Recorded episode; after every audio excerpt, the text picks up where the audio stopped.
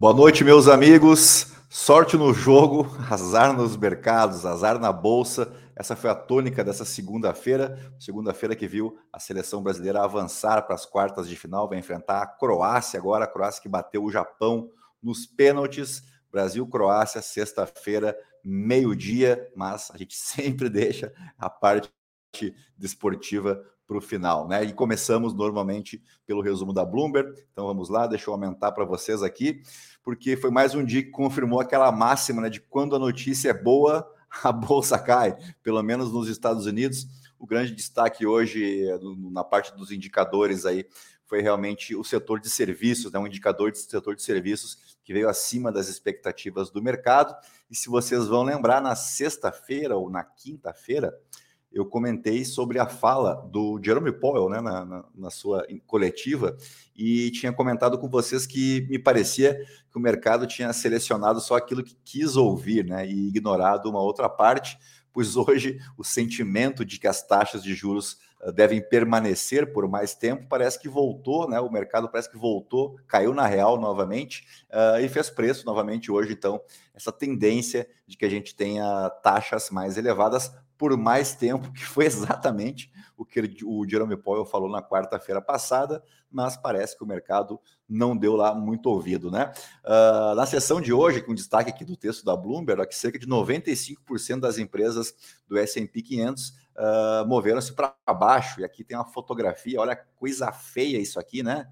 Tudo vermelho, quedas expressivas, Apple caindo, Microsoft, Google e o grande destaque negativo hoje aqui entre as grandes empresas, a Tesla, né, que caiu 6,71%. Aqui tem o destaque uh, da Tesla na Bloomberg, porque a gigante aí de, de, de fabricante de veículos anunciou que deseja uh, reduzir a produção uh, dos veículos elétricos em sua fábrica em Xangai. A gente lembra que alguns dias atrás, em outras semanas, nós comentamos sobre o plano da Apple também, né, de levar parte da sua produção para a Índia, também retirando uh, da China parte da sua produção ou diminuindo um pouco da sua produção.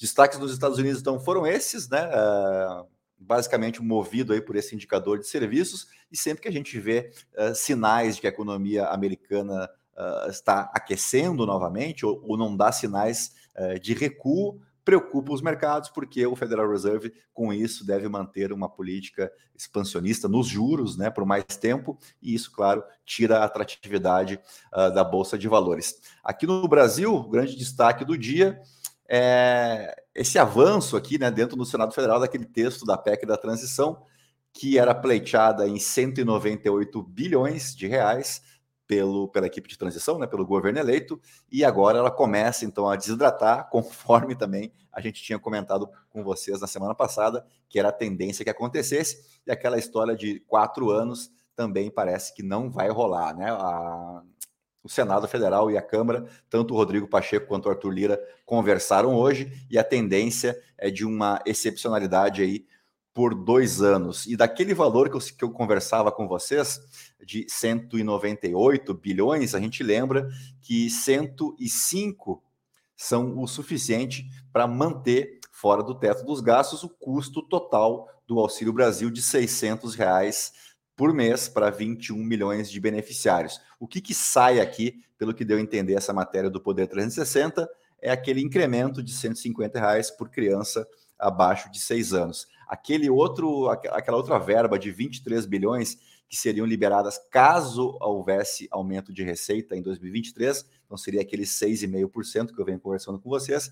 Esse, por enquanto, mantém, então ficaria aí em torno de 128 bi essa PEC de exceção né, de, de, de valor que pode ultrapassar o teto dos gastos.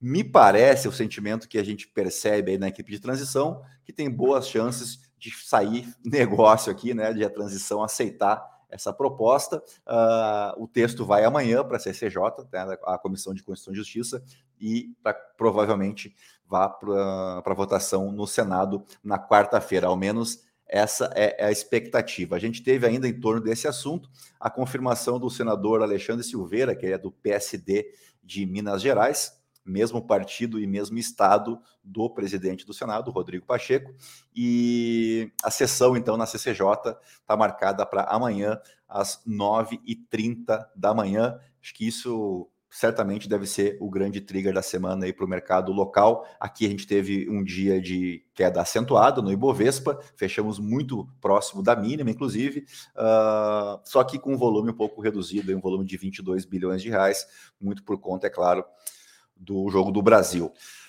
Então hoje a gente não tem lá muitas notícias, muitas novidades para falar com vocês, de modo que vamos encerrando, deixa só a gente fechar de Copa do Mundo para não perder o costume. O Brasil, então, passou o carro na Coreia do Sul, 4 a 1 Deixa eu ver se eu me lembro aqui. Vinícius Júnior, Neymar de pênalti. Depois tivemos gol do Paquetá.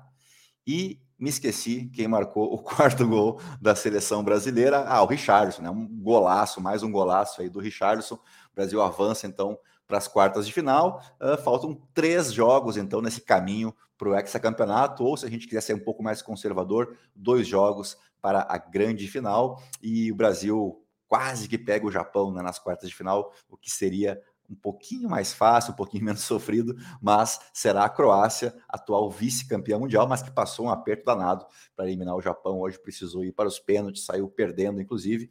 Amanhã temos a, a última parte nas oitavas de final, meio-dia Marrocos e Espanha, e de tarde Portugal do Cristiano Ronaldo contra a Suíça, que veio como segundo lugar aí do grupo do Brasil. E aí, quarta e quinta, não teremos jogos da Copa do Mundo. Já estou triste, ficar quarta e quinta sem futebol.